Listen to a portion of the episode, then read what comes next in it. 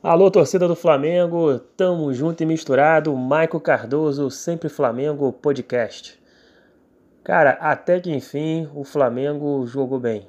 O Flamengo entrou com sangue nos olhos, totalmente diferente do jogo de quarta-feira quando foi eliminado. O Flamengo Dorival conseguiu fazer o Flamengo atacar e atacar tocando bola, infiltrando, fazendo triangulações é, até um pouco fui sur fiquei surpreendido com a, com a entrada do René no lugar do Trauco. Acabou que foi, foi produtivo, deu uma segurança maior no sistema defensivo.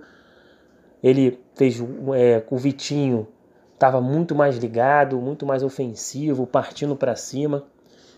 O Flamengo tocou bem a bola. O Flamengo dessa vez não ficou só tocando para os lados. O Flamengo tentava o ataque o tempo todo.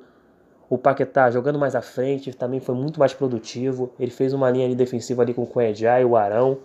O Everton Ribeiro fazendo algumas vezes ali, revezando com o Paquetá. Hora o Paquetá ia mais à frente, hora o Everton Ribeiro ia mais à frente. Gostei muito também da, da, da, da do Uribe, que por mais que não, não fez gol, mas se movimentou bastante. Com isso ele puxa a marcação. Até no gol do Flamengo, o primeiro gol do Flamengo do Paquetá a jogada é a tabela entre Pará e Uribe, Uribe infiltrando, ganhando na velocidade, mas foi ganhou um escanteio, no escanteio sai o gol do Paquetá. E o Paquetá parece que resolveu jogar, resolveu jogar. É muito mais produtivo, sem muita firula. Isso pode ter, pode ser que tenha a ver com o Dorival. O Dorival chamou ele no, na chincha ali para conversar. Ou ele estava muito mais rápido, muito mais é, produtivo, fez o primeiro gol de cabeça, depois faz um gol no, no rebote, onde foi rápido. É, o time, o, rapaz, o, o Rodinei, cara, Rodinei fez, cruzou pro René fazer o gol. Realmente tava diferente o Flamengo, né? Quando o gol sai de um passe do Rodinei pro René é porque realmente as coisas estão mudando. O Cuejá, mais uma partida do Cuejá, muito boa. O Cuejá jogou muito bem. A zaga do Flamengo também foi muito bem. Cara, gostei muito, muito, muito do César. O César mostrou tranquilidade, tanto nas saídas do, do gol, tanto debaixo da trave. Pô, vi o César dando esporro na zaga, orientando. É, mostra um amadurecimento do jogador. Agora, negativamente, o Ilharão. O Ilharão foi realmente.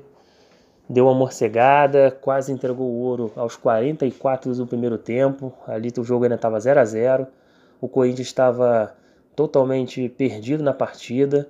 E na jogada de um recuo de bola do time do Flamengo, do goleiro para o Hever, do Hever para o Ilharão, o Ilharão disperso, deu um passe, uma assistência para o jogador do Corinthians.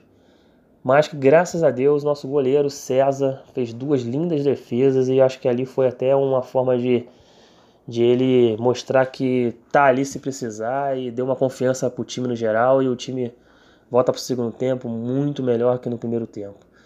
No intervalo, o Flamengo é, retorna no intervalo jogando muito bem. O Corinthians ficou mais ainda defensivo, mais acuado. O Flamengo não teve sustos, fez 1 a 0, fez 2 a 0, depois teve uma uma ou duas chances do Corinthians, normal, quando a equipe está vencendo 2 a 0 fora de casa, a equipe tenta ali o último último suspiro e o Flamengo mesmo assim teve paciência no terceiro gol. O time roubou a bola, tocou pro Edgar, tocou pro Paquetá. Então, parabéns ao time. Para quem criticou o Dorival, que, que até é normal ser criticar realmente, o Dorival não tinha feito uma boas campanhas, vamos dizer assim, realmente parece ter acertado o time do Flamengo. Botou jogadores nas posições corretas. Nada de jogador ficar marcando só lateral, Vitinho tem que atacar. Muito mais objetivo, muito mais confiante. E é isso aí. É esse time que a gente quer, esse time que a gente espera. Vamos para cima. Sábado tem mais. Fla-Flu. Tamo junto e misturado, focado. Ainda dá para ser campeão e vamos ser campeão, galera. Um grande abraço. Tamo junto.